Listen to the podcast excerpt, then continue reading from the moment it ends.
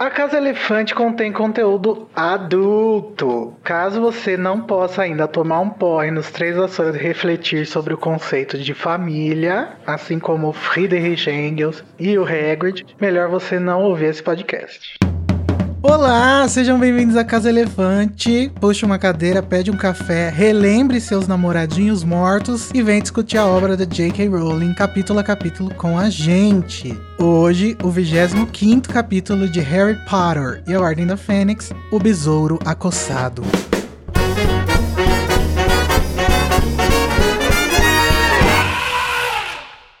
Pessoal, os nossos episódios sempre levam em consideração tudo que já foi publicado do mundo bruxo, inclusive os filmes e tudo mais. Então, se você ainda não sabe quem a Hermione convidou para um rolezinho despretensioso em Hogsmeade, não ouça esse podcast. Eu sou o Igor Moreto e agora eu tô meio desconfiado que eleger o Bolsonaro talvez não tenha sido a melhor opção.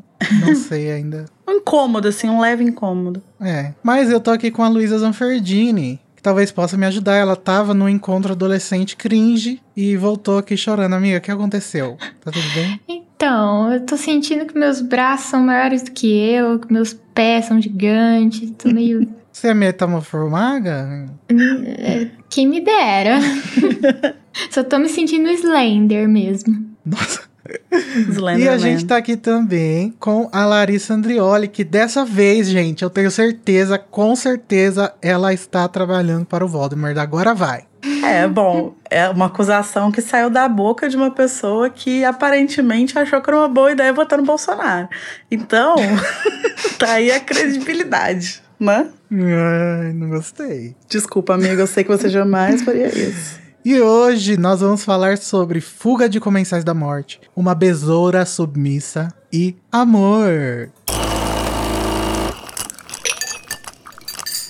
Mas, Larissa, Pois não. vou dar uma folga para a Luísa, que ultimamente é ela que tem falado isso sempre. Como que as pessoas fazem para entrar em contato com a gente nas redes sociais? Porque no próximo semana tem Metendo a Colher. Então é aí que vocês vão entrar, hein, galera? Bom, quem quiser mandar um feedback pro Metendo a Colher de semana que vem, comentando episódio, corrigindo alguma informação ou só enaltecendo a gente mesmo, pode fazer isso pelo Twitter, Facebook, Instagram ou TikTok. É só procurar lá por A Casa Elefante, a gente tá em todas as redes sociais com esse mesmo nome. É, você também pode mandar pelo grupo do Telegram, que é o t.me barra o grupo elefante, ou pelo Discord, pelo nosso servidor do Discord. O link tanto para esse servidor quanto para o grupo do Telegram estão aqui na descrição desse episódio. E lá no Discord, além de poder mandar o feedback, você pode participar de Listen Party com a gente. Toda semana a gente escuta o episódio tá saindo. Tem RPG, tem bate-papos aleatórios, tem mil coisas. Vem a gente fazer parte dessa linda comunidade.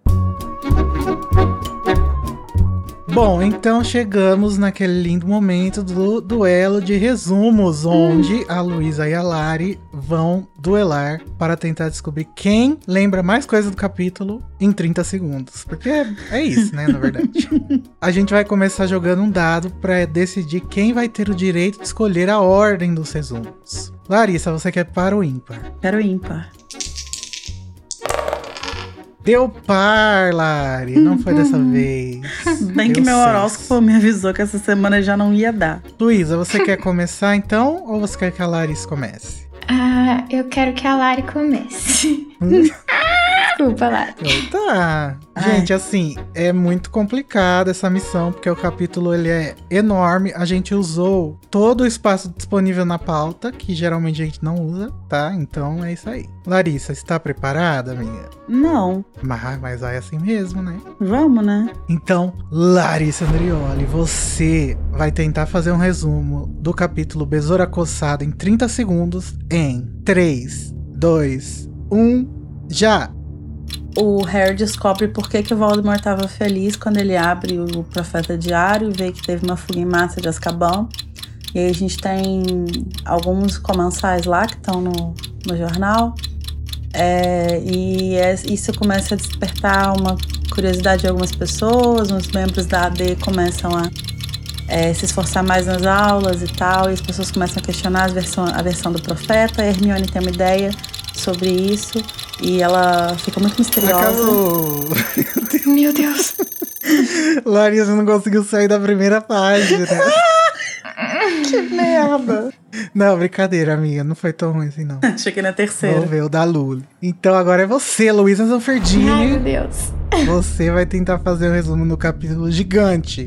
O besouro acossado em 30 segundos em 3, 2, 1.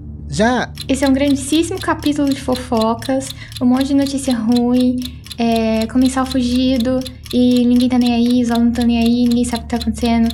Aí vai, Neville fica puto, é, depois Hermione tem uma ideia e não conta pra ninguém que é, aqueles mistérios de Hermione. Aí chega lá no, no Três Vassouras, aí antes o Harry teve encontro com a Chuva, foi uma bosta.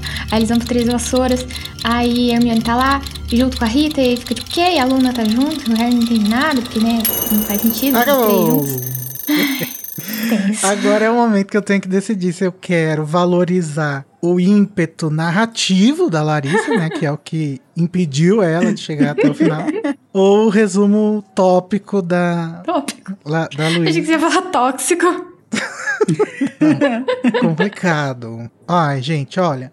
Eu vou dar então pra Luísa, né? Porque pensando numa pessoa que nunca tivesse lido o capítulo, ela teria dado mais informações, né? Então, É verdade. é isso. Acho justo. Meu, capi... Meu resumo foi uma bosta também. Ainda fiquei chocada que você conseguiu tirar de bom dele a ideia de ímpeto narrativo. Porque pra mim nem isso teve. Muito chique. Ah, amiga, você tava tentando, né? Você até trouxe o, o capítulo anterior, né? Falando, ah, descobre por que, que o Voldemort tava feliz. É verdade, é verdade. Contextualizou. Contextualizei. Mas não adiantou. Perdeu, Luísa, parabéns. Obrigada.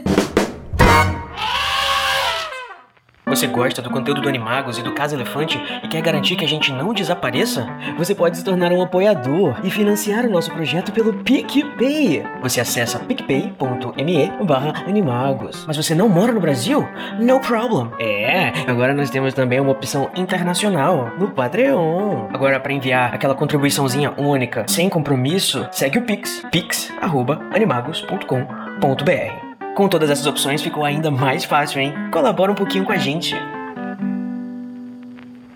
O profeta diário revela que houve uma fuga em massa de comensais da morte em Azkaban e que Broderico Bold morreu asfixiado pelo visgo do diabo disfarçado que recebeu no Natal. Hagrid conta que Umbridge o colocou em observação, e entre repercussões e fofocas, Hermione tem uma ideia. No dia dos namorados, Hermione continua o mistério e pede para Harry interromper seu encontro com Xoxen. O encontro é um desastre e Harry vai direto aos Três Vassouras, onde encontra Hagrid, deprimido e machucado, falando sobre família. Hermione chega acompanhado de Rita Skeeter e Luna Lovegood e obriga a jornalista a escrever a verdade no pasquim do pai de Luna. É, gata! Arrasou. Mas, ô Luísa, então, você que é vencedora do duelo de resumos, Vencedora. ganhou o privilégio de escolher por onde a gente vai começar a discussão do nosso capítulo. Por onde, amiga, que você quer? Ah, eu vou valorizar os pauteiros. Não, não precisa disso, não. É uma coisa que eu queria falar já, então eu vou começar por isso que já tá no começo, que é a questão da fuga dos comensais da morte, e mais em relação ao fato de que ninguém tá nem aí pra isso.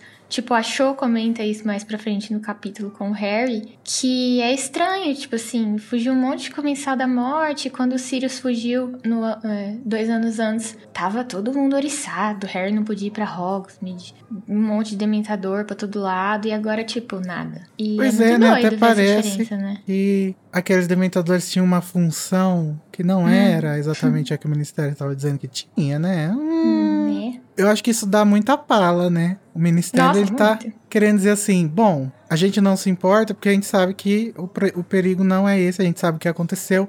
E também eles sabem que não adianta nada mandar dementadores, porque os dementadores já estão do outro lado, só que eles não querem assumir.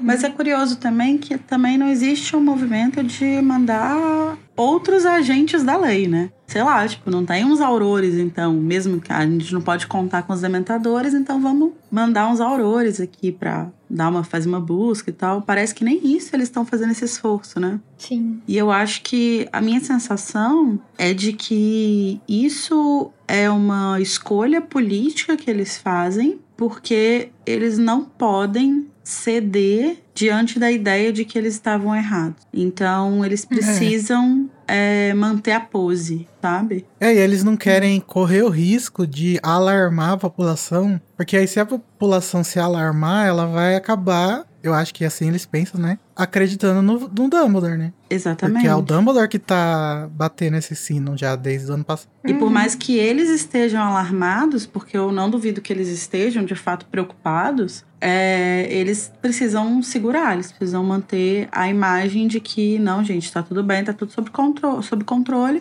E em breve a gente vai pegar essas pessoas aí de volta, podem ficar tranquilos e tal. E mesmo se não for pegar de volta, né? Eles meio que dão a desculpa de que talvez eles tenham ido com o Sirius. E aí, meio que o leitor talvez chegue à conclusão de que, ah, o Sirius tá aí fugido há um milhão de anos, nunca aconteceu nada, então foda-se eles também. Eles até acham que hum, o Sirius ajudou eles a fugirem, né? Os, os comensais a fugirem. E isso É. desperta a minha pergunta: como será que eles fugiram? Porque com certeza foi É. com ajuda externa, mas óbvio que não do Sirius, né? Eles estão querendo justificar como que esse pessoal fugiu sem dar a entender que os dementadores podem ter trocado de lado, né? Porque o Sim. próprio Dumbledore nunca mentiu e disse, já no livro anterior ele já previu isso. E olha que o Dumbledore não é vidente nem seer. Ele sabe das coisas porque ele é um ótimo leitor da conjuntura. Então ele disse: se você aceitar imediatamente que o Voldemort retornou, Fudge. Isso foi no capítulo 36, Os Caminhos se Separam,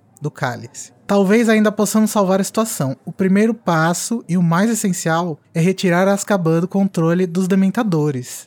Olha só. E ele disse isso, que era o primeiro passo e o mais essencial, porque ele achava que isso era a primeira coisa que ia acontecer de fato. E foi Sim. a primeira coisa que aconteceu. Genial. E depois o, o diálogo continua, né? E o Fudge fala que isso é um despropósito, que as pessoas confiam nos Dementadores e por isso seria um tiro no pé tirar eles de lá. Daí ele- o Dumbledore fala, eles não vão permanecer leais a você, Fudge. Voldemort pode oferecer um espaço muito maior para os poderes e prazeres deles do que você. Com os Dementadores a, a apoiá-lo e a volta dos seus antigos seguidores, você vai ter muita dificuldade para impedi-lo de conquistar o poder que tinha há 13 anos. Yuhu! Lacrou Dumbledore, você É verdade. avisou. E eu acho que nesse tema, né, eu acho que é importante a gente também recomendar o, o episódio que a gente fez sobre os dementadores, sobre Azkaban no Advento. Inclusive, tava Aham. eu, a Luísa e a Tami, se não me engano. Em que a gente dá pra, dá pra gente entender um pouco mais sobre justamente o que, que é isso, né? Que o Voldemort pode oferecer que o Ministério não pode.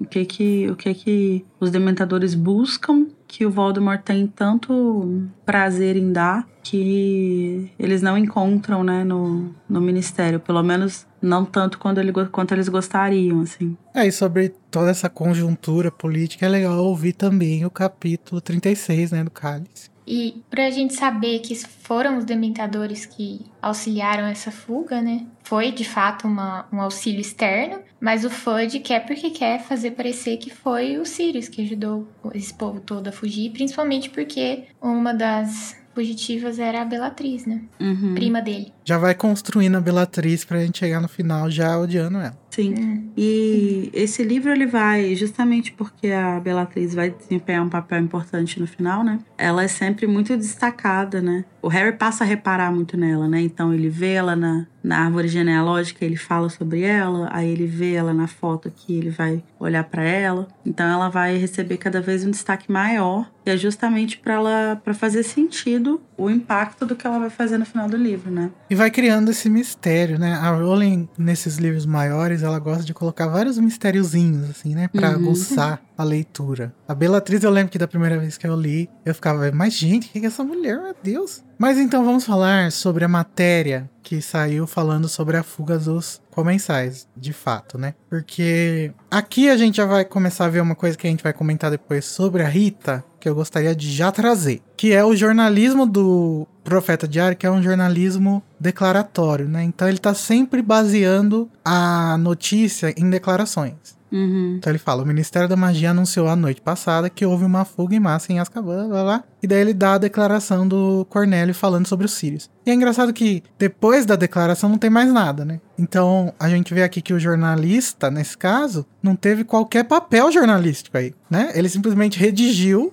uma matéria. Simplesmente reporta, né? É, e esse é um assunto muito interessante, eu acho que faz que tá muito ligado à nossa realidade, desde o do impeachment da Dilma, por exemplo, eu acho que isso tá acontece cada vez de maneira mais, mais simples e, e, e tipo, ninguém tchum, sabe?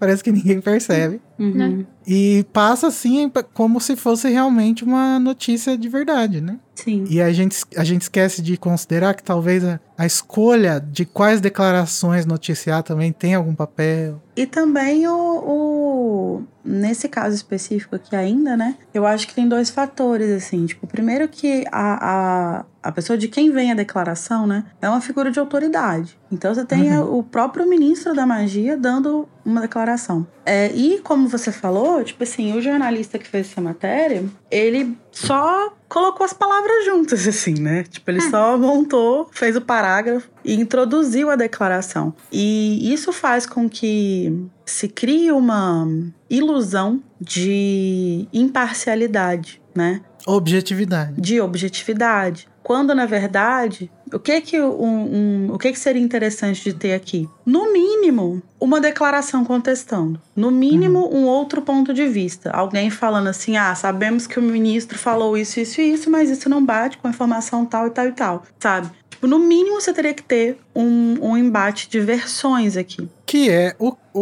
o papel do jornalista, né? Exatamente. Não precisa ser um, um texto de opinião, né? Que é diferente, é um outro formato. Não precisa ser um, um texto de opinião em que o jornalista questiona o que está sendo dito. Mas a partir do momento que você só coloca uma voz e coloca ainda uma voz de autoridade dando aquela declaração e encerra a matéria por, aqui, por ali mesmo, isso dá essa sensação, essa falsa sensação de que se trata de uma matéria objetiva, de uma matéria imparcial, de uma matéria isenta, quando na verdade é isso até que você falou, né, Igor? Quando, quando a gente pensa na escolha é, de quem vai dar a declaração, né? É, para quem você dá voz. A partir do momento que você já começa a pensar que aí já existe uma escolha política, então aí a gente já sabe que de isento aqui não tem nada, né? Eu quis trazer isso pro podcast justamente porque eu acho que isso é um assunto importantíssimo. E a gente já falou também sobre isso, né? Na temporada passada, que tem um episódio bônus. Ouçam que a Tami e, a, e o Daniel fizeram, que ficou muito top, sobre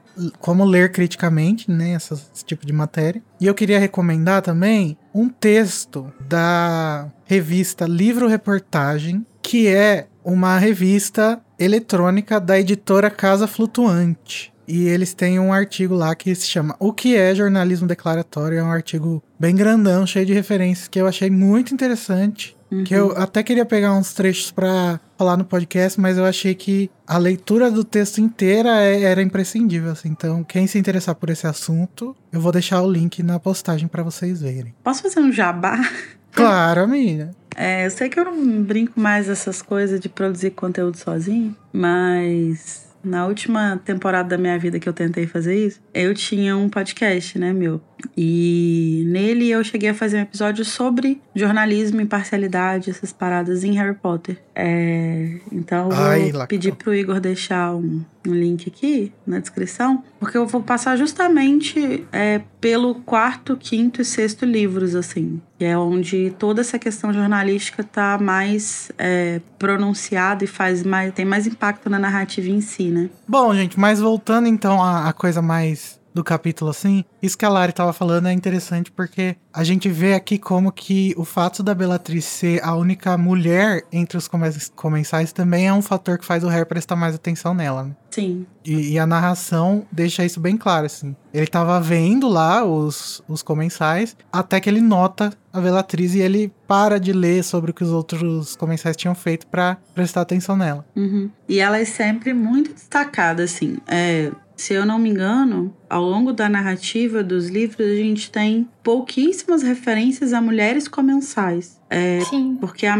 a Narcisa, por exemplo, ela não chega a ser comensal. Se eu, me, se eu não me engano, tem, a gente tem a Bellatrix, a gente tem a Alecto ou Amicus, eu nunca sei quem é quem. E meio que só, assim, pelo menos de comensais que recebem nome, é meio que isso. Então, ela realmente já é uma figura que se destaca por ser mulher. E o Harry vai reparar parar isso, né? O Harry vai. Isso vai, é uma coisa que vai chamar a atenção dele, assim. É, eu acho que se a gente pensar na origem da Bellatrix, né? Que para quem não sabe, a Bellatrix ela é baseada numa pessoa real que era bem próxima do Hitler, né? Uhum. Diziam que ela era a pessoa da Inglaterra mais próxima do Hitler, pessoa que mais encontrava o Hitler, não sei o que, não sei o que, é bem a Bellatrix mesmo. E ela chamava muita atenção por isso, né? Além dela e ela ser teve um filho com ele. é, tem esse boato. E além dela ser bem próxima, assim, do, do Hitler, ela também era bem é, conhecida, porque ela era de uma família aristocrática, né? Da, da Inglaterra. É bem a Bellatrix mesmo. Eu recomendo que vocês busquem saber sobre a Unity Mitford. Elas são bem. é,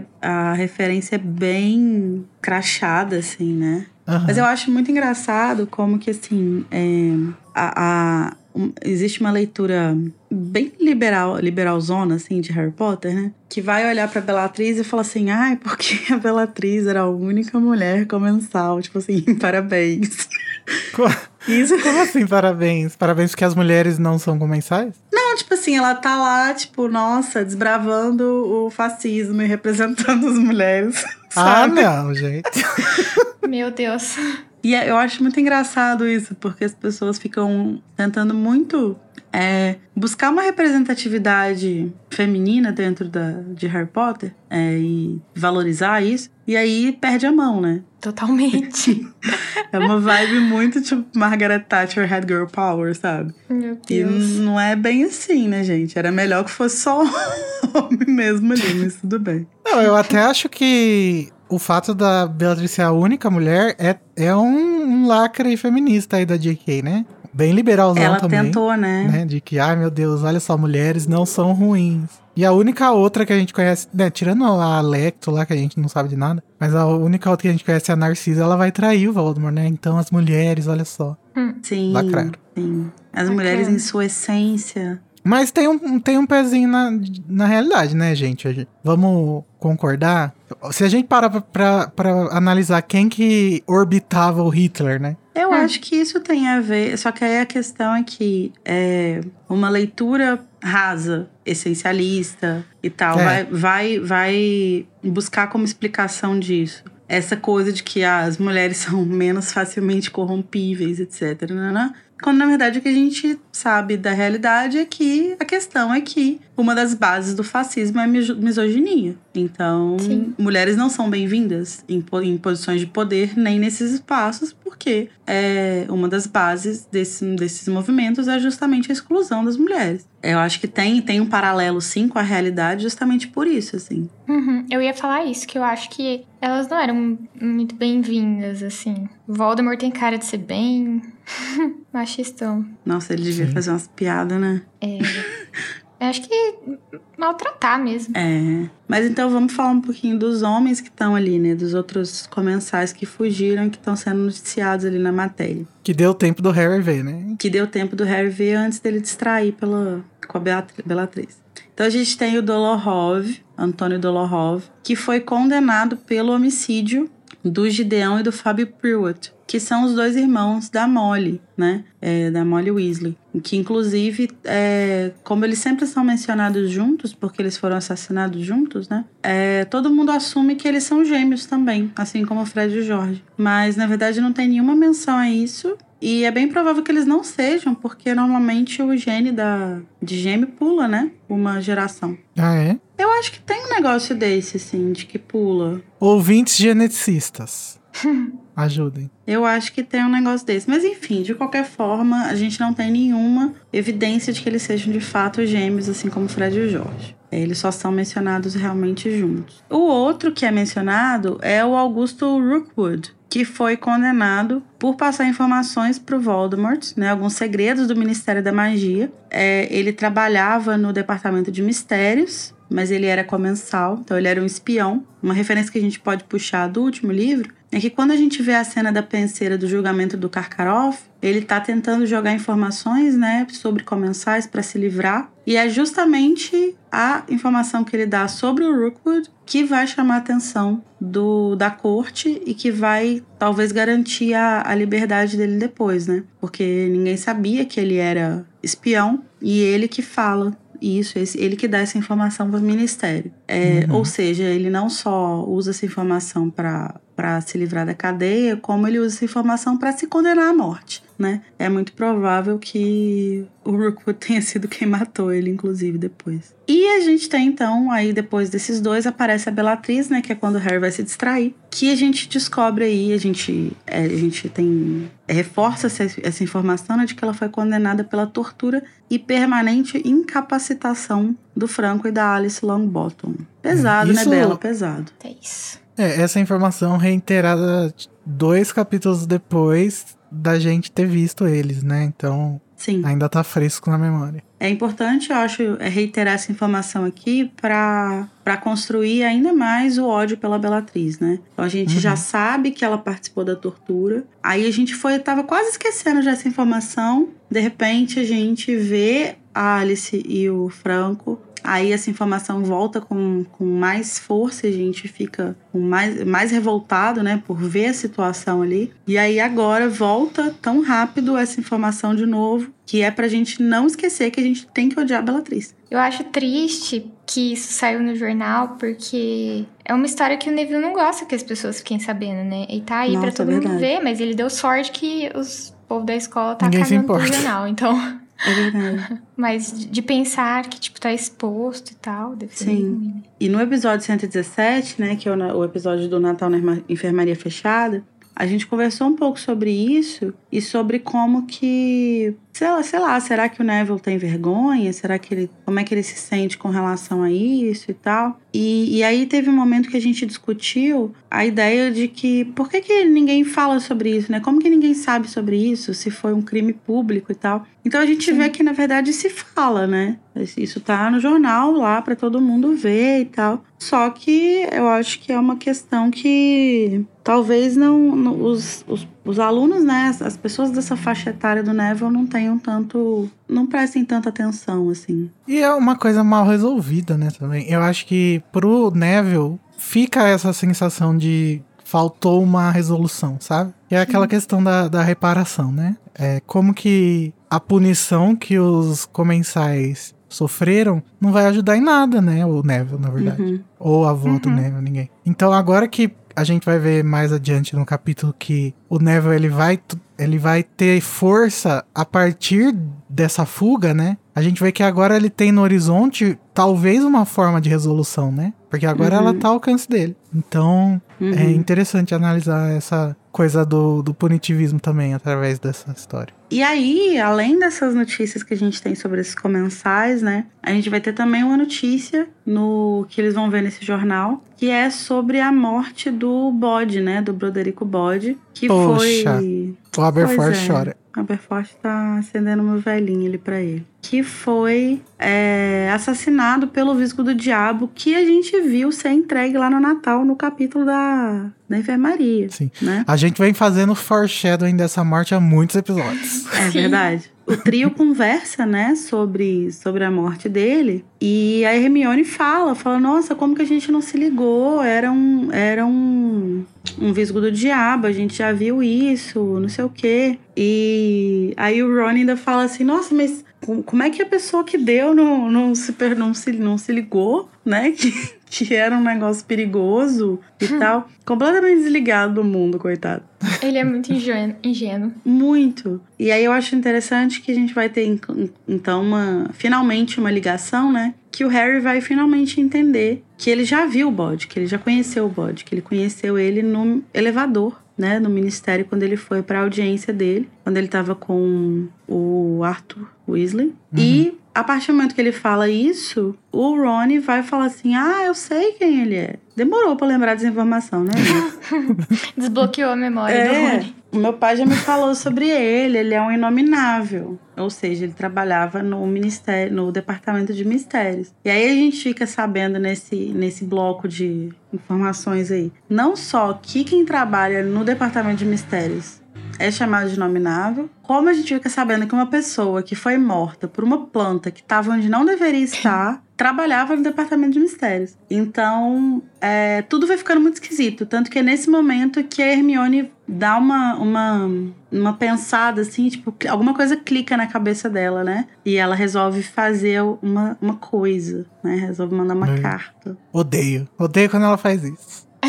e uma coisa interessante que a gente, eu acho que não analisou direito era que a enfermeira do Bold falou que ele tava muito perto de conseguir falar de novo. Sim. Então faz muito sim. sentido que ele tenha sido assassinado, né, nessa altura, porque é queima de arquivo, né? Totalmente. Eu lembro que a gente comentou isso no, no episódio. Eu lembro de falar sobre isso. Uhum. Que isso quer dizer, quando ele começa a falar, quer dizer que ele tá voltando a se tornar uma ameaça, né? E a, a enfermeira, ela tava sob o efeito da maldição Impérios, né? Ah, Por isso coitada, que como ela- que a, a, a Miriam. Os direitos trabalhistas no mundo bruxo são bons, né? Parece, porque ela foi suspensa e continua recebendo. Acho que eles perceberam que a culpa não foi dela. Que ela não fez É, mas- de propósito, né? Se eu fosse ad- tentar adivinhar como que é o direito trabalhista no mundo bruxo, eu diria que não existe nenhum. é verdade, sim. E você falou da Hermione, Lari, que ela saiu pra mandar uma cartinha. Eu fiquei tentando interpretar de outra forma essa coisa da carta, porque quando a gente tá relendo, a gente fica tipo, ah, tá, já sei o que vai acontecer, já sei pra quem que é isso tá, e tal. E aí eu dei uma forçada na barra e daria pra imaginar que quando a Hermione viu que hum, tinha uma recompensa pra quem denunciasse os comensais, que ela poderia estar enviando uma carta para pro profeta, pra denunciar os comensais, né? Mas na verdade ela é muito mais esperta do que isso. Eu acho muito interessante como que a Hermione, ela, mais do que a coisa dos comensais, o que dá o estalo pra ela é justamente a coisa do bode, porque ela meio que junta as peças e ela fala, cara, a gente tá fudido. A gente precisa fazer alguma coisa, sabe? É, e trazendo de novo, né, a questão do jornalismo declaratório, que essa é uma notícia bem parecida com a outra, né? É a declaração do hospital e aproveitando esse assunto, eu esqueci de falar uma coisa lá no começo, que é que não significa necessariamente que os jornalistas são ruins nem nada, mas o como funciona, né, uma redação, às vezes faz o jornalista ser obrigado a fazer isso, né? Porque você é obrigado a lançar um furo, você é obrigado Nossa, a, a lançar notícia muito rápido pra sair primeiro. Então, não é necessariamente uma coisa de ma maus jornalistas, mas mais uma coisa do da indústria mesmo, né? Do Sim, eu jornal. acho que é muito importante é, em vários assuntos que a gente discute e tal, mas nesse é, em especial também, é, lembrar que isso não é uma questão individual, né? Não é uma questão de É. crítica a indivíduos jornalistas. Embora tenham vários indivíduos jornalistas que mereçam sim um vai tomar no cu. Mas não é esse caso, né? Não é, não é uma questão tipo assim, ah, esses aqui são jornalistas de mau ca- eh, jornalistas mau caráter que fazem isso. Não, não necessariamente. Pode até ser o caso de um ou outro, mas não necessariamente. Isso tem a ver com uma estrutura jornalística que é usada por donos de jornais, por donos de emissoras, etc, etc, para proteger determinadas parcelas da população, determinadas pessoas, em detrimento de outras, né? A gente vai falar mais disso no final. Yes. Porque agora vem aí o nosso grande amigo Hagrid, que ainda está muito ferido. Que coisa, J.K. Rowling, pelo amor de Deus. Vamos resolver algum mistério, por favor. Preciso de um sentimento bom. É, vai falando isso. Daqui a pouco ela resolve o mistério do Hagrid e você vai chorar. Eu não sou hater, tá, Lari? É, sou só eu, né? Amo o grupo. Amo aquele capítulo. O Hagrid aparece cheio de ferimentos. Ele revela que a Umbridge colocou ele sob observação, né, vagabunda? A gente já esperava, né, que isso aconteceria. Pois então, já que agora a gente já destrinchou todas essas notícias horríveis que chegaram juntas, a gente pode falar sobre a repercussão, né, delas na escola. Então, tá todo mundo fofocando de novo. E dessa vez estão falando sobre o Harry, apontando, inclusive, os professores. Mas as pessoas estão demonstrando um pouquinho mais de empatia. E Uhum. quem demonstra isso com todas as letras é a Susana Bones, que chega pro Harry falando que um dos fugitivos foi responsável pela morte dos seus tios e primos, né? E que é muito ruim o povo ficar falando e tal. Uhum. E eu acho engraçado que no ano anterior tava todo mundo cagando pro Harry, né? Aí agora tá todo mundo cheio de empatia. É, Coitado. agora que bateu na bunda a água, né? É.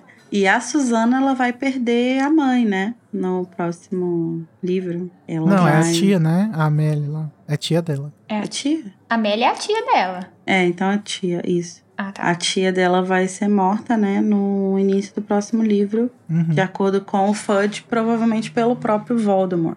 Era E é engraçado isso. Sabe o que, que isso me lembra? Porque assim, é, a gente pode estar encoberto da ideologia, né? Que, que principalmente o jornal ajuda a perpetuar, mesmo quando a gente tem um histórico, né? Então, por exemplo, ela tem os tios e os primos que foram assassinados, mas até agora ela não mostrou empatia pro Harry. Me lembra o meu tio, que ele odeia a ditadura, porque ele tem coisas que envolvem a ditadura, mas é bolsonarista, Veja bem. sabe? Não faz o menor sentido.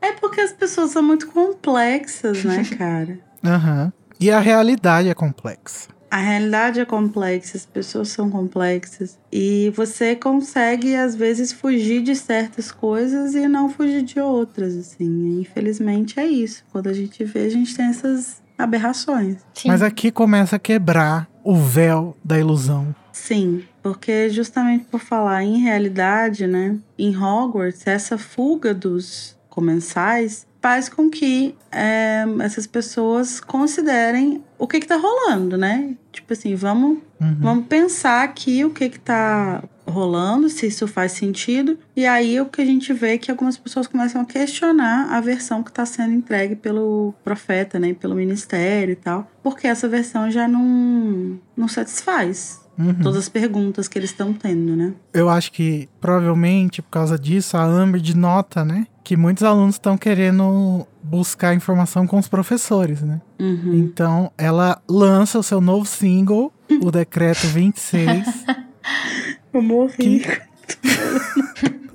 Faz um rap disso, por favor, lendo os decretos. Que proíbe os professores de conversar com os alunos sobre qualquer coisa que não seja matéria da aula. né? Então, é engraçado que ela mesmo, ela meio que tá admitindo, né, que a narrativa do ministério não tá muito confiável, então melhor deixar que ninguém converse. Sim. Sim. E o Lino, reizinho do humor, muito melhor que os gêmeos, ele joga na cara dela, né? Ele fala: Minha filha, é, não adianta você ficar bravo com os gêmeos que estão jogando snap explosivo aqui, porque isso não tem nada a ver com defesa contra as trevas, eu vou te denunciar. Melhor pessoa. Lacrou. O Harry, jovem, coitado, achou que as notícias iam deixar a Amber mais humilde. Harry, o ingênuo. Mas não rolou. E outra repercussão que teve é que os membros da AD estão mais empenhados nas aulas por causa das notícias, né? Das fugas. O que nos leva ao reizinho Neville, né? Isso, a gente vê que ele tá. Ele é o, o membro da AD que tem a melhora mais é, evidente. Uhum. Que ele tá aprendendo feitiços muito rápido. Ele tá desenvolvendo as habilidades dele de um jeito muito, muito surpreendente, assim mesmo. Inclusive, a narrativa dá uma, uma ênfase nisso, né? Quando fala que quando o Harry ensinou o feitiço escudo, né? Que é o protego, é, a única pessoa que dominou o feitiço antes do Neville foi a Hermione. Ou seja, essa é tipo a grande referência, assim, né? Amo. No melhor do que isso não vai ficar, meu filho. Então tá ótimo. Já pode considerar que você é o melhor da turma, porque a Né? Hermione não conta. A gente fala muito que esse livro é muito da Gina, mas também é muito do Neville, né? Eu acho que é mais Não, do sim. Neville ainda. É o, é o livro de crescimento dele, né? É o livro que ele, que ele vai é, se tornar aquilo que é, ele nunca acreditou que ele pudesse ser, né? Ai, Aquilo que lindo. Arrepiei. que mas não é verdade porque assim é, ele sempre achou que ele era um cara que não tinha magia que devia ser um malogro que não tinha magia o suficiente inclusive várias pessoas fizeram ele acreditar nisso inclusive a própria família dele e Uhum. esse é o livro em que ele vai é, se tornar o Salem dando a opinião dele você gosta do Neville, Salem? Gosta? Então tá. Ele vai se tornar a pessoa que ele nunca achou que ele tinha potencial pra ser, mas que ele tinha, né? Só tava guardado e ele só precisava talvez de um. Eu acho que ele precisava de duas coisas, assim. Ele precisava de um incentivo real e o incentivo dele vai ser a Bellatriz,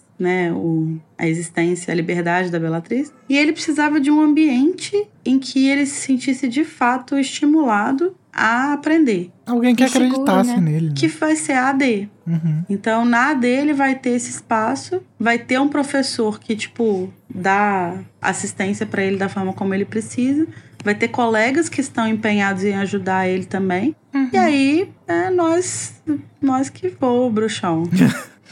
E ele fala isso no, no, no, capítulo anterior, tipo, pode zoar, gente, quando o trio vê os pais dele no, no, hospital. E isso é de quebrar o coração, porque assim, ele já tá tão acostumado a levar pedrada que ele já levanta o muro antes de, uhum. qualquer coisa, assim. E, a, uhum. e na dele não precisa fazer isso, porque uhum. ele viu que ele pode confiar no Harry, no Ron e Hermione. E eu fiquei me perguntando também se, tipo, se ele tivesse sido o escolhido pelo Voldemort, se ele já teria sido fodão desde o início, sabe? Talvez, porque isso vem muito da criação dele, né? Acho que a família é, dele isso. colocou na cabeça dele que ele era um inútil e ele acreditou. Uhum. É muito cruel. Tadinho. Mas... Eu acho, é, eu acho muito difícil pensar no que, que seria, né, se o Neville fosse o escolhido. Uhum. É muito difícil porque tem muitas variáveis é, envolvidas nisso uhum. aí, né? Mas eu não vejo nenhum motivo para ele não ser. Ele seria o Harry. É. Ele estaria dando aula aí de idade. Que o Harry, assim como o Neville, também não teve uma infância em que ele foi estimulado, né? Mas ele seria bem recepcionado em Hogwarts, assim como o Harry foi. É, eu acho interessante a gente estar tá falando dele não ter sido escolhido, porque essa construção dele justamente está levando a gente ao momento em que o Dumbledore revela isso, né? Uhum, que o é. Voldemort poderia ter escolhido entre ele e o, Sim. E o Neville. E já então... não faz mais tanto sentido a surpresa, né? É. Porque se isso fosse dito no primeiro livro, você falava, caralho, o Neville? Como assim?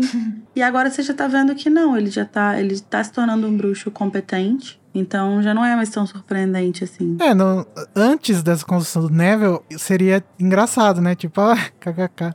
Ele quase escolheu o Neville. Mas agora vai, a gente tem um, uma aproximação com ele, né? Que faz a gente enxergar essa. Assim, nossa, putz, né? Nossa uhum. reação é bem diferente. Sim. Bom, gente, entre todas essas coisas importantíssimas, também acontecem coisas do cotidiano, né? Durante a aula do Hagrid da Trilonier, a Amber está lá com, com sua pranchetinha, perseguindo eles, né? E a narração deixa bem claro que os dois estão muito intimidados, né? Pela presença dela, ainda mais com, com essa é, observação, né? Que ela tá fazendo, uhum. entre aspas. É, a gente descobre que o Hagrid está mostrando criaturas que, tipo, foda-se, que é a cru, os Krups, que em inglês é Krupp, que o Ministério da Magia diz que tem 3x de perigo, mas na verdade eles são tão perigosos quanto os cachorros do nosso mundo, porque na verdade eles só são um cachorro do nosso mundo que tem três rabos. Ou é dois. Verdade. Não, é dois. Eles têm o rabo bifurcado. Rabo bifurcado. É, tudo seria muito mais fácil se o Hagrid tivesse escutado a Hermione, né? Mas. Ah, mas ele tá escutando. É, agora passou do limite, né? agora que já fudeu. Eu acho que mesmo se ele tivesse dado a melhor aula do é, universo, a Umbridge teria achado algum, algum motivo para fazer ele ser demitido, sabe? Com Porque, certeza. Justamente por ele ser meio gigante. Você tá é culpabilizando a pessoa racializada, Larissa? Perdão.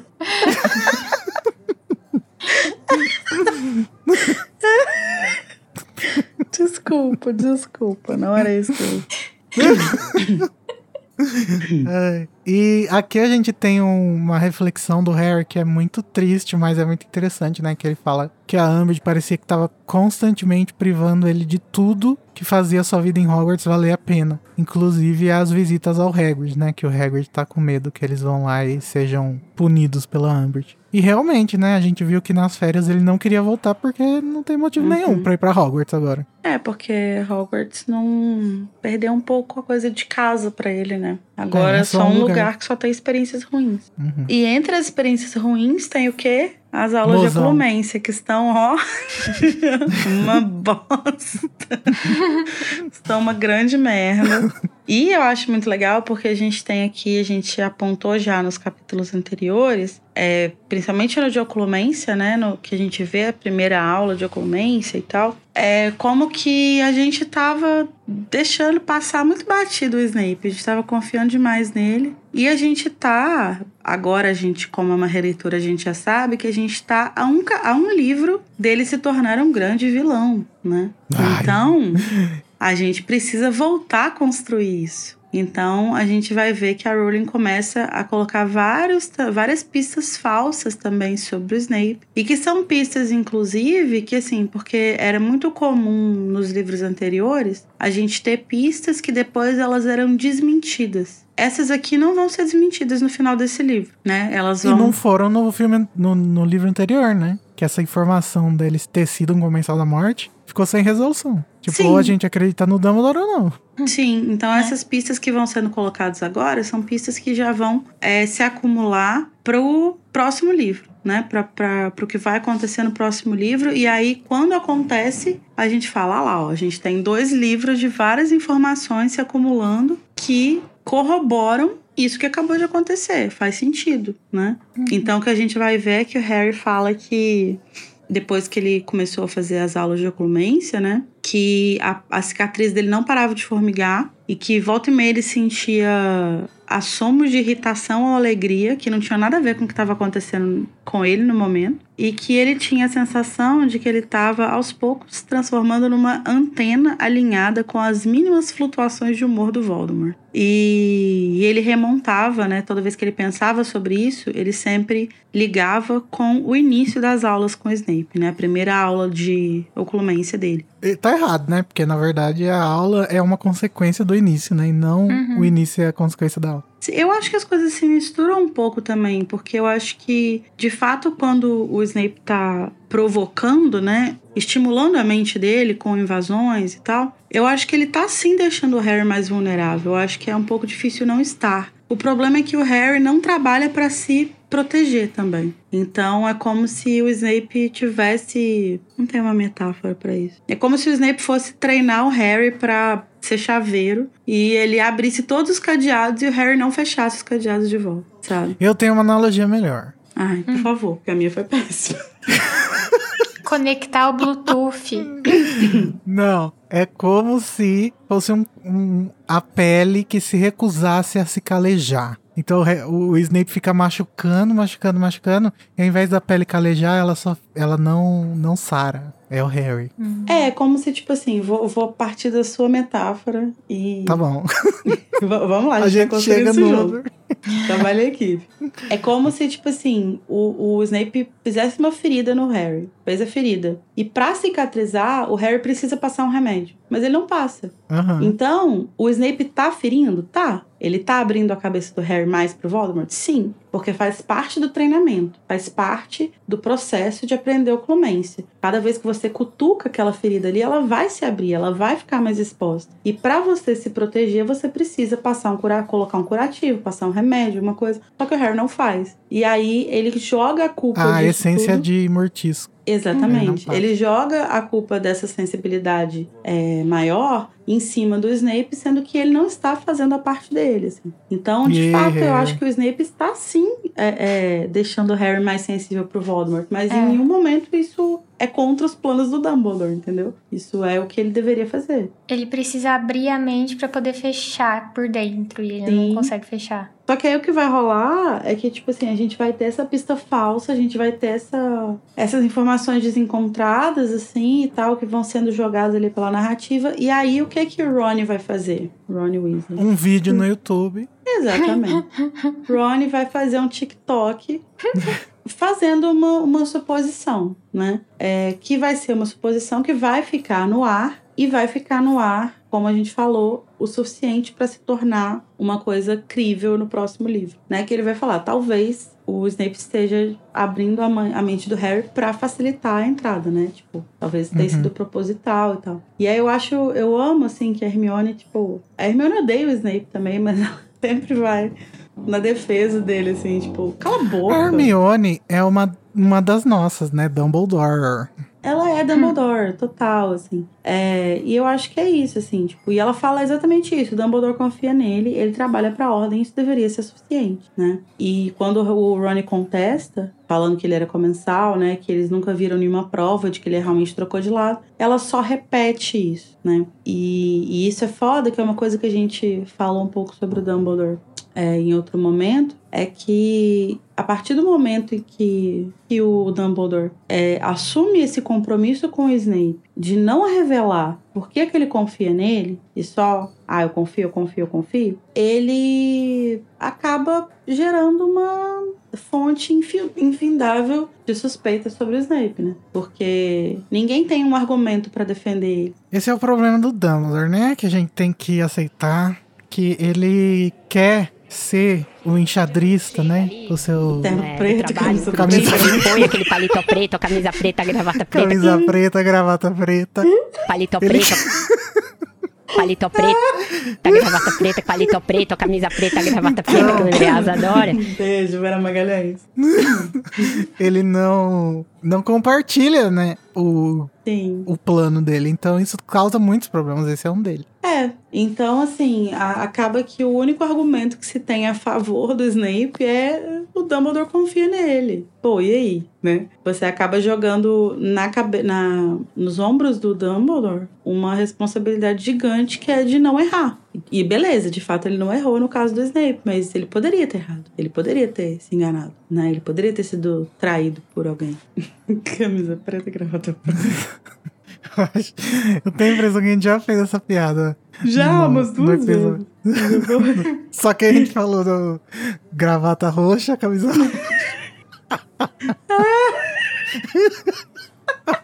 Então, gente, aí a Hermione passa o capítulo inteiro jogando esses foreshadowzinho dela, falando que vai, vem aí alguma coisa, agora não posso explicar. E convence o Harry a encontrar ela no Três Vassouras. Mas o Harry, ele vai em Hogsmeade, não vai passear não, ele vai no Dia dos Namorados, gente, que hoje já estamos em fevereiro, é isso aí. E Cho Chang vai com Harry a um encontro romântico. Então, love is in the air.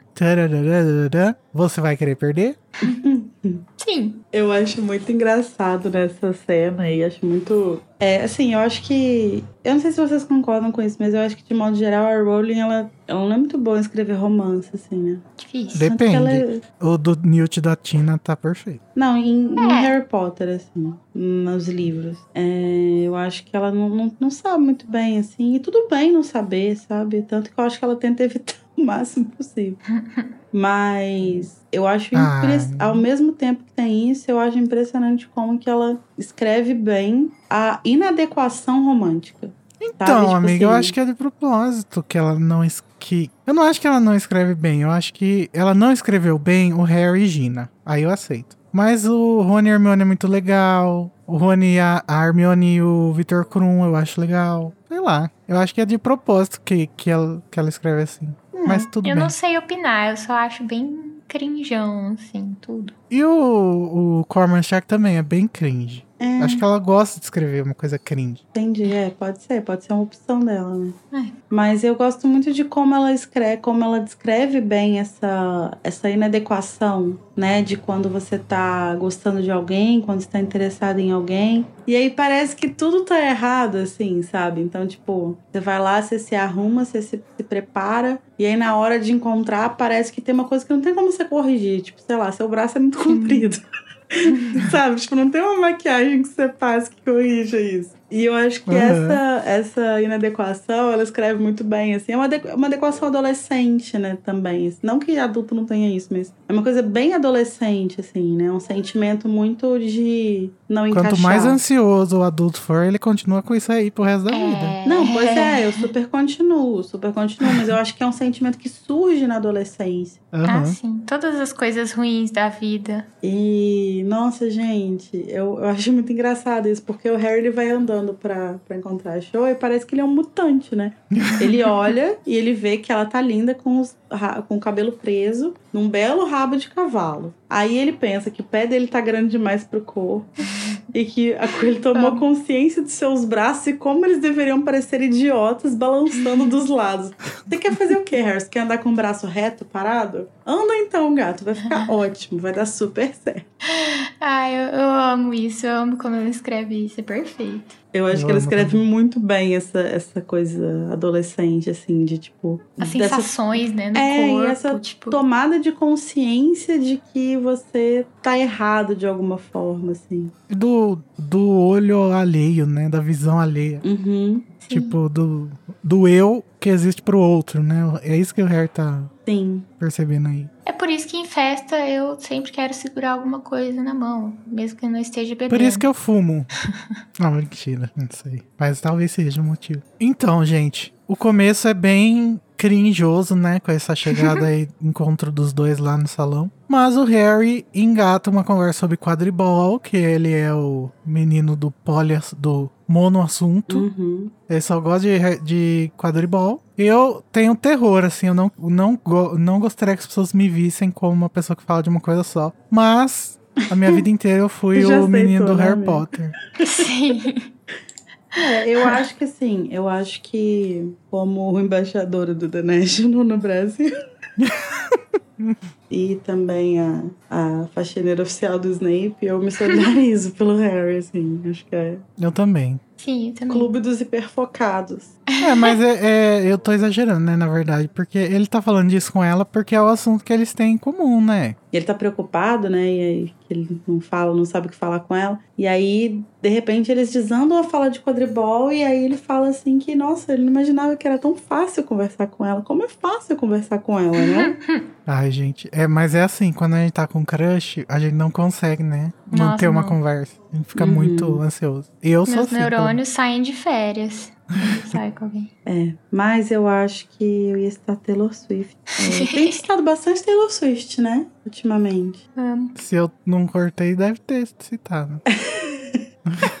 Mas é porque eu acho muito. É muito normal a gente ter esse desconforto, né? De não conseguir falar perto do crush e tal. Mas às vezes tudo que a gente precisa é de um silêncio reconfortante, né? Nossa, E sim. acho que quando você consegue ter um silêncio em paz com alguém, quer dizer que tá tudo bem, assim. Quer dizer que vocês estão na mesma sintonia. Ah, é raro, viu? Uhum. E na hora que eles estão caminhando lá, finalmente engataram na conversa. Passa um bandinho de Sonserinas e falam, tipo, mano, bullying, sabe? Até dá pra perdoar certas coisas que a pessoa fala. Mas a mina lança um. Ah, o Cedrico era mais bonito. Não, não, não, não dá. É, não são serinos, né, gente? A gente espera o quê deles? Muito mais. Nada. Absolutamente nada. É a única mina da Sonserina, inclusive, que existe, que fala isso. E fun fact, aliás, é, a atriz da Pence e da Show eram super amigas no set.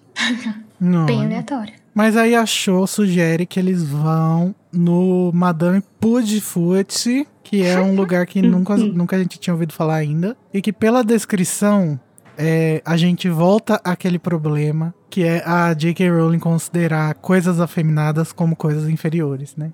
Que Hum, vem sim. daquela visão é, do feminismo que tentava se distanciar da feminilidade, né? Dos anos 90. Exatamente. A Uhum. gente vê isso muito na Umbridge, né? No Lockhart. No Na Lockhart, na Flair. E também na, na forma como ela escolhe as. Na forma como ela constrói as heroínas dela, né? Ela tem sim várias personagens que são fodas, mas como que essas personagens são? Elas são é, inteligentes, elas desviam de alguma forma de padrões de beleza, é, elas são marcadas muito mais por uma A rejeição, né? Da feminilidade. pela rejeição, por atributos que não estão ligados a, a- a atributos que são tradicionalmente femininos, né? É, então, assim, a gente tem a Hermione, que é muito inteligente. A gente tem a Gina, que, tipo, é inteligente, é esperta. É, Esportista. É esportista, atleta, blá blá blá. Então a gente vai ter essas, essas personagens que elas vão ser é, um grande. No fim das contas, elas fogem de um estereótipo de feminilidade pra cair num estereótipo feminista, né? Que é Uhum. tipo de fugir justamente desses, dessas,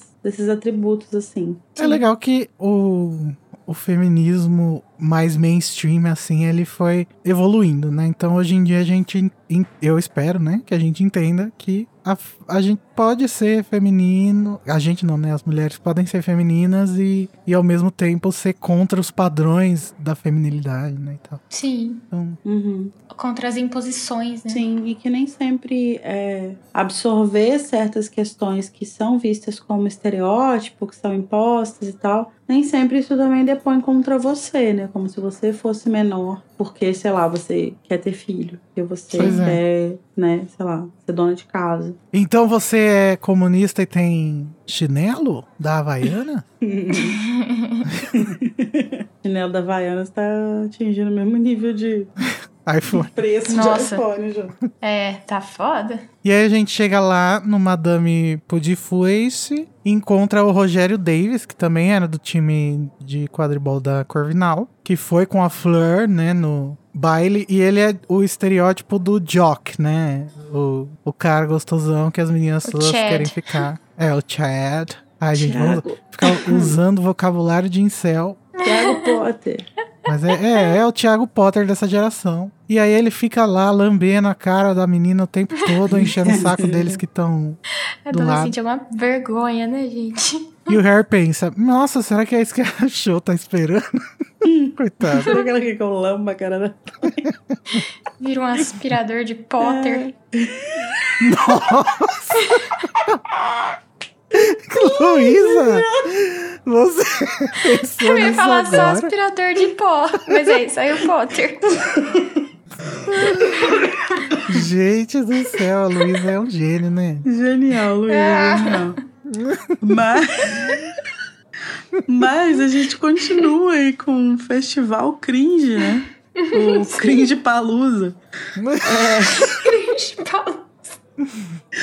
Que vai é, ter um ápice é, quando o Harry vai falar com a Cho que precisa encontrar com a Hermione, né? É, e aí a gente vai ver, porque a Cho é uma personagem que ela se encontra no meio termo aí. Eu acho que a Rowling não, não decidiu muito bem o que ela ia fazer com a Cho. Então, tipo assim, a, a Cho ela vai quebrar os padrões de, de feminilidade, ela vai reforçar eles. Eu acho que ela fica meio que num vai e vem. Então, tipo assim, a Cho ela é atleta, ela é não sei o quê, mas ao mesmo tempo Então ela é uma pessoa verossímil, né? é, pois é. É, então ela, ela destoa um pouco assim das outras personagens é, é, femininas, né? Porque ela não é, é fútil tipo a Lila, tipo a Parvati, mas ela também não é a Hermione, e também não é a Gina. Ela meio que tá. É porque eu, eu acho que a show não, est- não escreveu a show com a intenção de transmi transmissão de valor, sabe? Sim. E aí ela ficou mais verossímil por isso. Uhum. É, E aí o que a gente vai ver aí é um grande festival de Ciúmes. ciúmes, expectativas monogâmicas e uma coisa horrível, assim, né? Porque vergonha alheia. muita vergonha alheia, porque ela, do nada, ela tira do cu que ela tem que ter ciúme da Hermione. Nunca teve, agora tem. Como se nunca tivesse visto que o Harry só anda com ela e com o Rony, né? Tipo, Exatamente. E aí fica incomodadíssima com aquilo, inventa uma fic de que o Rogério chamou ela pra sair. aí o Harry fica puto, porque por que ela tá me falando isso? Eu não quero saber disso agora. E aí, de repente, ela mete que um, um negócio que, o, que ela foi nesse mesmo lugar com o Cedrico no ano passado. E aí o Harry fica, por que, que você tá me falando isso? E de repente ela faz a melhor pergunta que ela poderia fazer. que é. Quando ele tava morrendo, sendo assassinado pelo Voldemort com a vada Kedavra, ele falou de mim antes de morrer? Falou, gata. Falou sim. Daí passa um querubim jogando Ah, glitter Deus. neles. É... é horrível, gente. Essa cena é muito cringe. É muito cringe. É, E aí, o coitado, né? O Harry fica tentando, tipo. E eu acho que isso, isso que você falou, né, Igor? Que ela se torna uma personagem verossímil justamente porque ela não tava tentando é, fazer nada. Tipo assim, eu, eu tenho a impressão de que a Rowling tava tentando colocar a show fazendo um monte de coisa, tipo assim, cringe, cringe, cringe, cringe. E aí, de repente, ela coloca na palavra dela, na boca dela, palavras extremamente verossímeis, assim, que, tipo, me fazem ficar com dó dela. Porque, tipo, ela tá chorando, e aí o Harry, ai, não, vamos falar de outra coisa. Ela fala, cara, mas eu achei que você entenderia, eu preciso falar disso. E sim, ela precisa falar disso. E ela, ela é uma menina de, tipo, 15, 16 anos que o namorado foi assassinado e ela claramente não tem ninguém pra falar sobre isso. E ela quer falar sobre isso com quem? Com o cara que viu ele ser assassinado. Que coincidentemente é também um cara porque ela tá um pouco afim agora. De quem ela tá um pouco afim agora. É, e me dá muita dó disso, assim, quando eu vejo ela falando isso, porque ela, ela não parece estar recebendo nenhum apoio também, sabe? E Sim. beleza que ela não passou pelo mesmo trauma que o Harry, né? Porque o Harry viu. Mas, porra, ela passou Ai. por uma experiência foda, né? É pesado, cara. É pesado demais. Sim, ela é uma viúva aos 15 anos. Como disse a Tami. Nossa, coitada. e eu acho que isso justifica até a pergunta sem noção dela, tipo, porque ela tá tão fora da caixinha, já que ela não sabe mais. Fora da casinha. Fora da casinha, eu falei fora da caixinha. Ela tá muito perdida, né? Tadinha. Uhum. Dá dó Então. quando a gente olha de fora. Lendo esse capítulo, eu cheguei à conclusão de que talvez a história da show é a história dessa menina que tá passando por um estresse pós-traumático e que a forma como ela conseguiu, meio que inconscientemente, de tentar resolver esse estresse foi saindo com o Harry, sabe? Uhum. E, e talvez ela nem tenha uma atração romântica por ele, mas ela tá Sim. colocando nele uma expectativa de resolução daquele trauma. De ficar Sim. mais próxima do Cedrico, né? Tipo, de alguma forma. Sim. Que é uma coisa bem triste mesmo. E Uhum. bem injusta a forma como o fandom trata ela, né? Porque isso Sim. aí a mesma coisa do, do- da forma como o fandom trata o Harry Caps Lock, né? A gente tem que ser um pouco mais humano na hora de, de Uhum. analisar. Sim, afinal de momentos. contas são adolescentes, né, cara? E, tipo, são adolescentes que claramente não estão recebendo o tipo de apoio que precisavam. Então, Uhum. eles estão lidando com uma série de traumas absurdos é, por conta própria, né? E eu acho que quando ela fala isso, que ela fala, que ela fala, pensei que você entenderia, preciso falar nisso, com você, com certeza você também precisa falar. Eu acho que o que dá pra gente entender disso aqui é que ela não tem com quem falar. Então, provavelmente, as amigas dela, os amigos dela, não escutam ela sobre isso. Ou ela não se sente à vontade pra falar, ou ela tentou falar, todo mundo ficou meio tipo, caralho, ela tá falando do cara que morreu. E ela não quis mais falar. Ou talvez eles falaram: Nossa, você acredita que o Voldemort matou ele? KKK. Ah, Duvidaram, exatamente. Então, assim, de qualquer forma, é, acolhida ela não foi. Aham. O que é, é curioso porque, assim, a gente sabe que o Harry foi muito acolhido pelos amigos, ele falou sobre isso. E ainda assim, isso não, foi- não foi suficiente, né? Ele ainda tá Uhum. lidando com esse trauma. Então, imagina a show. É aquela coisa que eles falam lá na pedra. Quando você passa por um trauma com outras pessoas, isso acaba unindo vocês. Uhum. E talvez tenha sido um pouco disso que a Show tava procurando também, né? Tipo, Sim. É, porque, querendo ou não, foi- eles perderam a mesma pessoa, né? E o Harry Sim. tava procurando outra coisa, né? O Harry Uhum. tava procurando justamente escapar É. disso. Era a forma dele de lidar com, Uhum. com tudo que tá acontecendo, né? Porque não é só a morte do Cedrico que ele tem que lidar, né? Complicated. Aí o Harry fala que ele conversou sobre isso com o Rony e Hermione, né? Por isso que ele não sente essa necessidade. E aí é, ele fica na minha cabeça assim, será que esses ciúmes da show também não é um pouco de ciúmes de amizade, sabe? não Hum, só pode de... ser. Pode ser, pode ser. De, tipo, de- eu também queria ter alguém pra falar sobre isso, né? Eu também queria ter o que você tem, assim. É, ela tá projetando como ciúmes do relacionamento, né? Porque ela fala, ah, você fala que a Hermione Granger, né? Uhum. Mas agora pra mim é canon que a show ela só tá ficando com o Harry porque ela achou que isso ia resolver o trauma dela. Sim. Triste. É muito triste, gente. É isso que você falou, Igor. É muito injusta a forma como ela é tratada no fandom. Porque eu até entendo que, tipo assim, durante a leitura ela não é uma pers- personagem necessariamente agradável. Em determinados momentos ela vai ser chata, vai ser desagradável ler ela. Mas é, a gente se propõe tanto a ler de forma mais complexa e mais humana outros personagens, né? Que às vezes são muito mais desagradáveis que ela. Vide Severo Snape. Então, eu acho que a forma como a gente lida com essa, abre aspas, coisas de mulherzinha, sabe, que ela faz, que é muito o olhar que o Harry tem pra ela na narrativa, eu acho que a gente não complexificar esse olhar diz muito também sobre a nossa leitura bastante misógina, assim, dos livros, né? Sim. E eu acho bem corajoso ela ter ido embora aí, sabe? Arrasou, gata. Girl É, power. vai embora mesmo, Empoderada. ela e a Bellatriz. Tadinha. Meu Deus.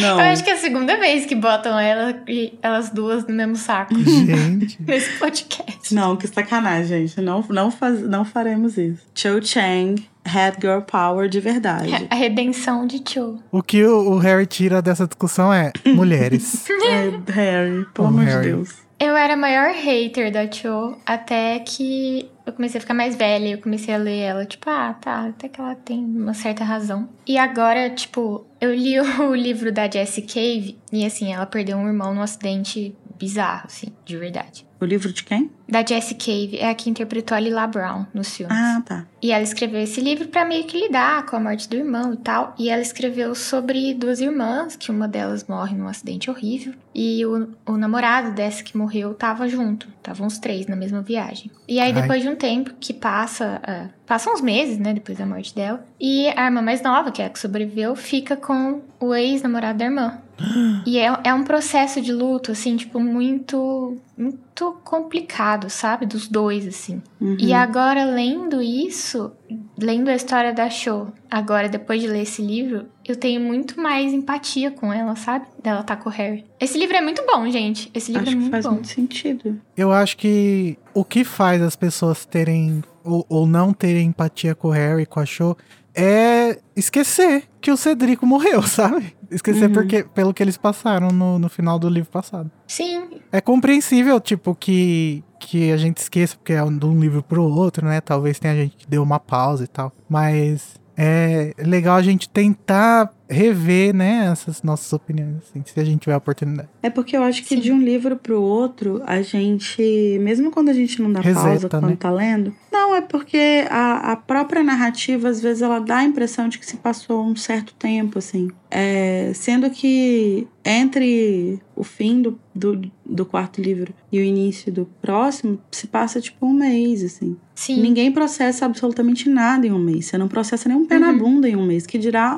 um luto, que dirá ver É. alguém morrer na sua frente, né? É, então, eu acho que às vezes a, a gente fica com essa impressão de que, tipo, ah, uma coisa que já passou, que já tá mais pra trás, assim, quando na verdade não tá, né? Ainda é tudo muito recente, assim. Exatamente. Mas graças a Deus a Show foge, né? Sai correndo desse encontro. O Harry vai, então, já que. Bom, já que a Show me largou aqui, puta, porque eu tinha que encontrar a Hermione, eu vou lá encontrar a Hermione, né? E ele chega lá no Três Vassouras e encontra o Hagrid totalmente bêbado, melancólico, filosofando sobre família, trazendo um foreshadowing aí do capítulo que a Larissa Amo. é responsável, né? É, o Hagrid bêbado tem muitas semelhanças comigo quando eu tô bêbado.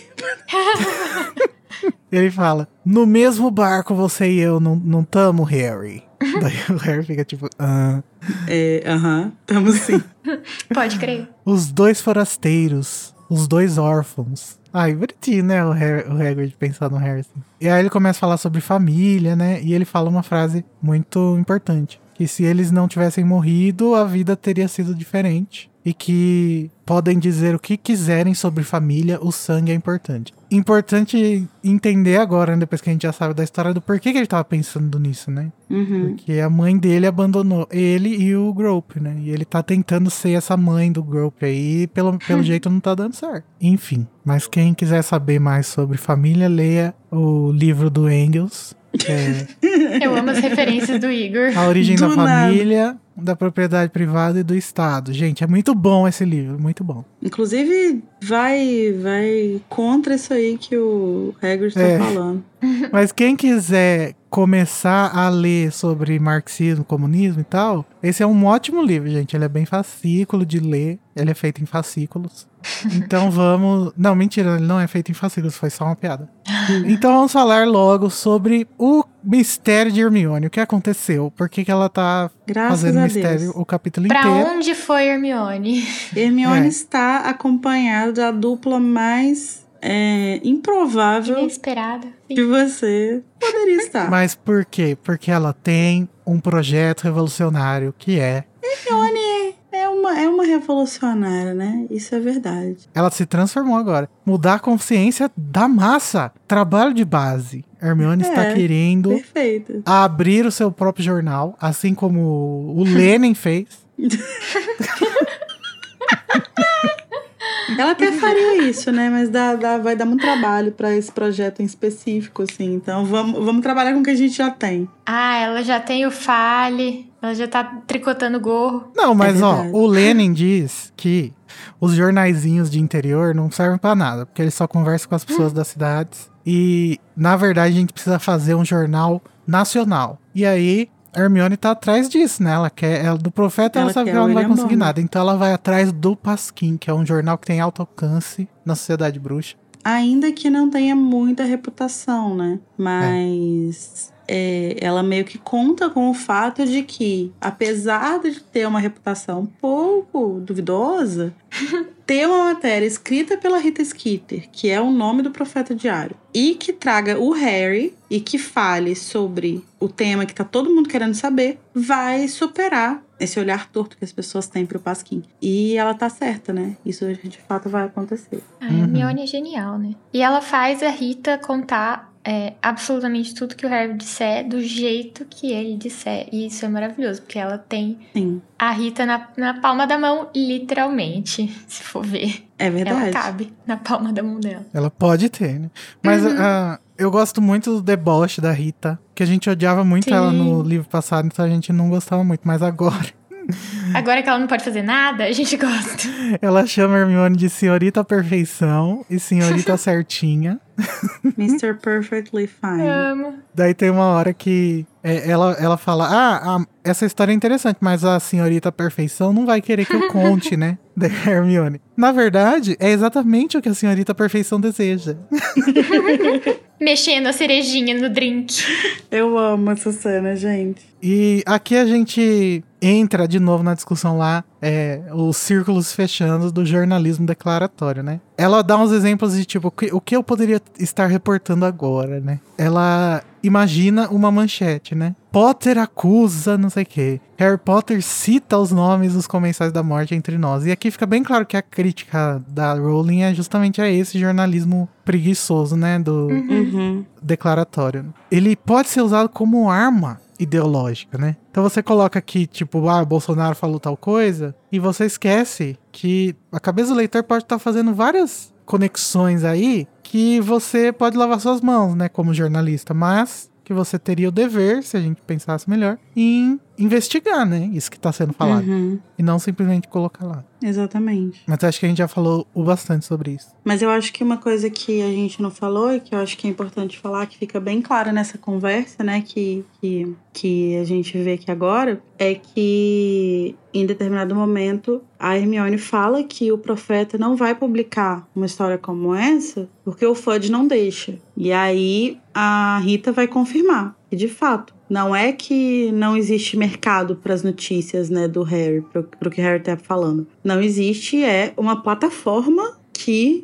seja condizente ideologicamente com o que ele está afirmando, né? Uhum. Ele tá falando uma coisa, o governo, que é quem manda nesse jornal, tá falando outra, então eles não vão deixar publicar, não vai ser publicado. E aí, o que eu acho é, mais interessante desse momento é que a Hermione fala assim: então o profeta diário existe para dizer às pessoas o que elas querem ouvir, é isso? E aí a Rita responde assim: o profeta existe para vender exemplares, sua tolinha. E eu acho que isso é muito J.K. Rowling comunista. A J.K. Rowling tem uns deslizes, né, menina? Impressionante. Ela tá com o pezinho esquerdo levantado. É, ela escorrega, pisa ali no comunismo. Opa! Opa! Queimou Opa, aqui. quase. Porque, assim, basicamente o que a gente está vendo aqui é uma afirmação de que o jornalismo que a gente vê nesse, nesse mundo, né? O jornalismo do Profeta Diário, é um jornalismo que serve a quem? Serve ao, aos poderosos, serve à Pode falar. burguesia.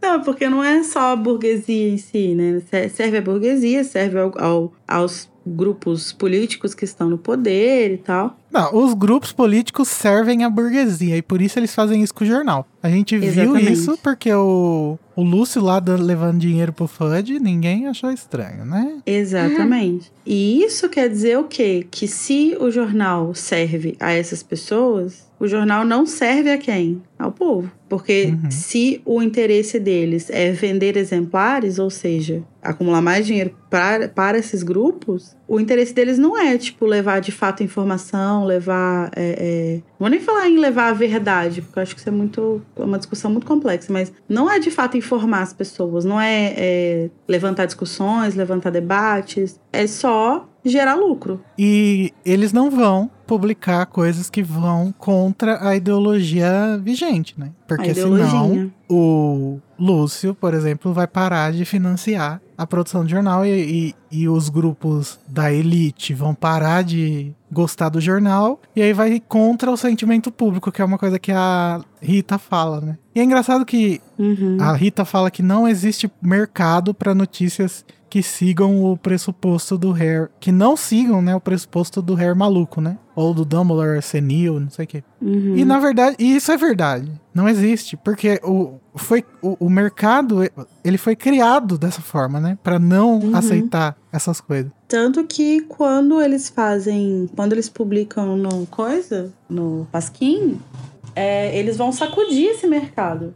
Né? É. Eles vão, tipo, falar: opa, peraí. Tem sim, ó. Tem gente comprando, as pessoas têm interesse. Eles vão desafiar, né, essa, esse mercado. E é Exatamente. engraçado que mais uma leitura esquerdalha aqui, Nossa, hoje a gente tá que tá, hein? A ideologia, ela faz. A, a coleção de, de ideias dominantes, né, que é a ideologia, faz as pessoas acharem que existe uma coisa natural, uma coisa que, que vem da natureza, sabe? Que, tipo, o mercado. O mercado é natural.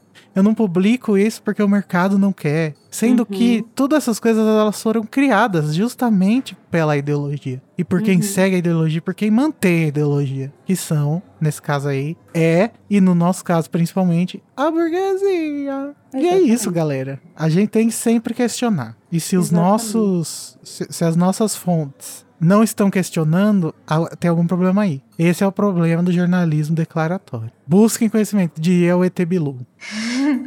Melhor forma de fechar isso.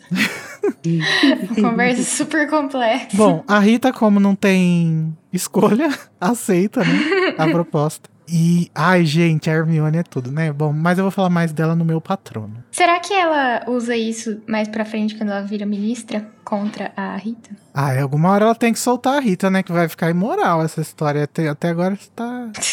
Tipo, tudo bem, Uma sabe? criança se aproveitando. Mas a gente já discutiu essa questão da moral de prender a Rita num potinho lá em, em, em Cálice, tá tudo bem. Gente, deixem seus comentários pra esse episódio gigante e esse capítulo gigante cheio de coisas. Lembrem-se que todos os links das redes sociais e dos nossos grupos estão aí na descrição do episódio. E que semana que vem tem o Metendo a Colher. Então, se você tem feedbacks, mesmo que não seja sobre os últimos cinco episódios, podem mandar aí que a gente lê lá na nossa live. E é isso. Fiquem agora com uma mensagem comercial de um dos nossos patrocinadores. Chalé de chá da Charlete. Chás, Biscoitinhos, bolos e chás. Chalé de chá da Charlete. Venha tomar um chá, uns biscoitos e até mesmo se datrar com água quente e chás deliciosos conosco. Chalé de chá da Charlete. Tudo bem limpinho pra você não ficar mal. Chalé de chá da Charlete. Ela e seu sobrinho neto Chacrinha vão servir o seu chazinho no bule de uma forma maravilhosa. Chalé de chá da Charlete. Temos a maior quantidade de açúcar aprovada pela Anvisa. Se você se chama Melissa, Cidra, Quentinho ou Mate, o seu sobrinho neto Chacrinha elaborou solitariamente um lindo jogo de pano de prato de crochê e... Um lindo pano de pratos de crochê e capa só para suas privadas e suas botijas. Chalé de chá da Charlete. Chalé de chá, show da chaleira Chalete. Essa foi uma mensagem de um dos nossos patrocinadores. Agora voltamos à programação normal. Então agora a gente pode ir pro momento da tristeza que a gente vai ficar chateado ou deprimido. O momento Avada Kedavra.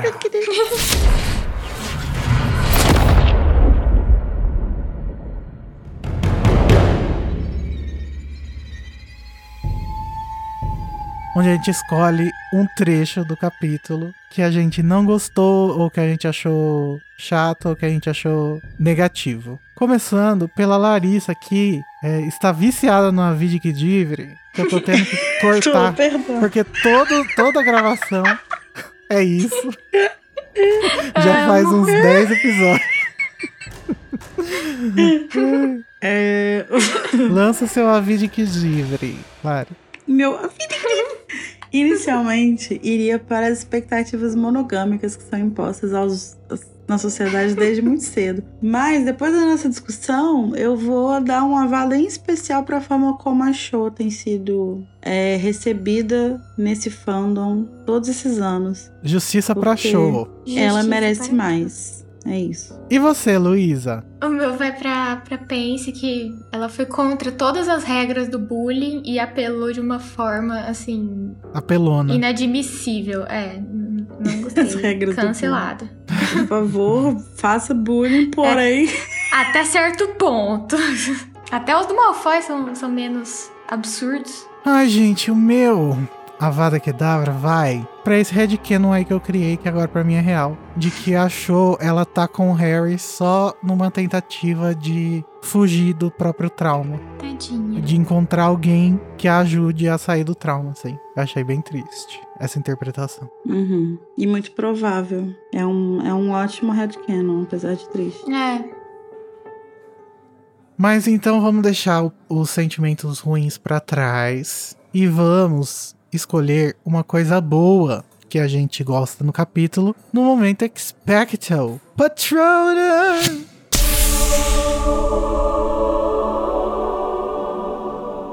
Dessa vez começa com a Luísa. Então, é, como sempre, né? Eu com 15 opções. Vai pro uma menção honrosa pro Lino, pra tirada que ele deu na, Ah, na é Umbridge, verdade. achei sensacional. O Neville, que finalmente tá desabrochando, lindo, maravilhoso. E, uma, e vou fazer coro ao de vocês, então. Lari, qual que é o seu? Então, o meu patrono é pra Hermione. É, e eu acho que muitas vezes a gente fala muito sobre os trejeitos corvinos que a Hermione tem. E aí, pra defender a posição dela na. A colocação dela na Grifinória, se fala muito dos trejeitos grifinórios dela. E pouco se fala sobre o que tem de Sonserino nessa menina. Porque o que não é pouco, inclusive. né? E eu acho que toda essa coisa dela de, tipo assim, enxergar uma oportunidade ali, de usar uma informação que ela tem, uma- um privilégio que ela tem ali, uma informação privilegiada que ela tem é, com a Rita, né? Uhum. Essa conexão. Aí ela vê aquilo ali, vê um problema, fala: Nossa, eu tenho uma forma de eu solucionar esse problema que vai usar a Rita. A Rita me deve coisas, ela não pode recusar. Eu vou usar isso e eu vou usar isso pra questionar esse sistema jornalístico que tá aí. Cara, isso é muito sonserino. E faz isso tudo com uma frieza. Uma frieza, mexendo na cerejinha do drink. Perfeita. Sensacional. Sensacional. E ainda fudeu o ministério por tabela, porque ela, ela É. espanou todos os comensais que estavam do lado de fora.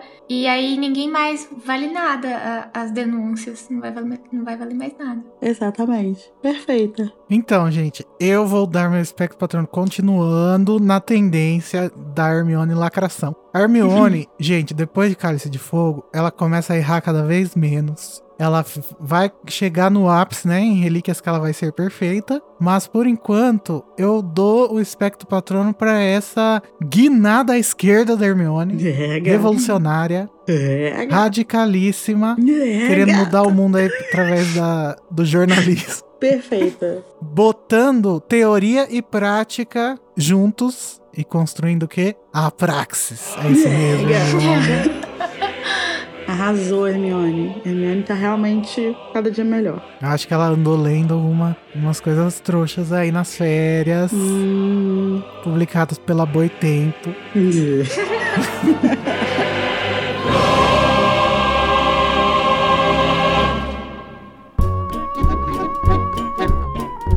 Bom, gente, agora de, depois do Cringe Festival, esse Dia dos Namorados maravilhoso, depois da gente ver uma discussão sobre família muito profunda, notícias horríveis, repercussões de notícias horríveis, single novo da Umbridge, pro próximo capítulo, visto imprevisto, mas antes, semana que vem, meter na colher. Então mandem feedbacks aí, hein, galera. Beijinhos! tchau.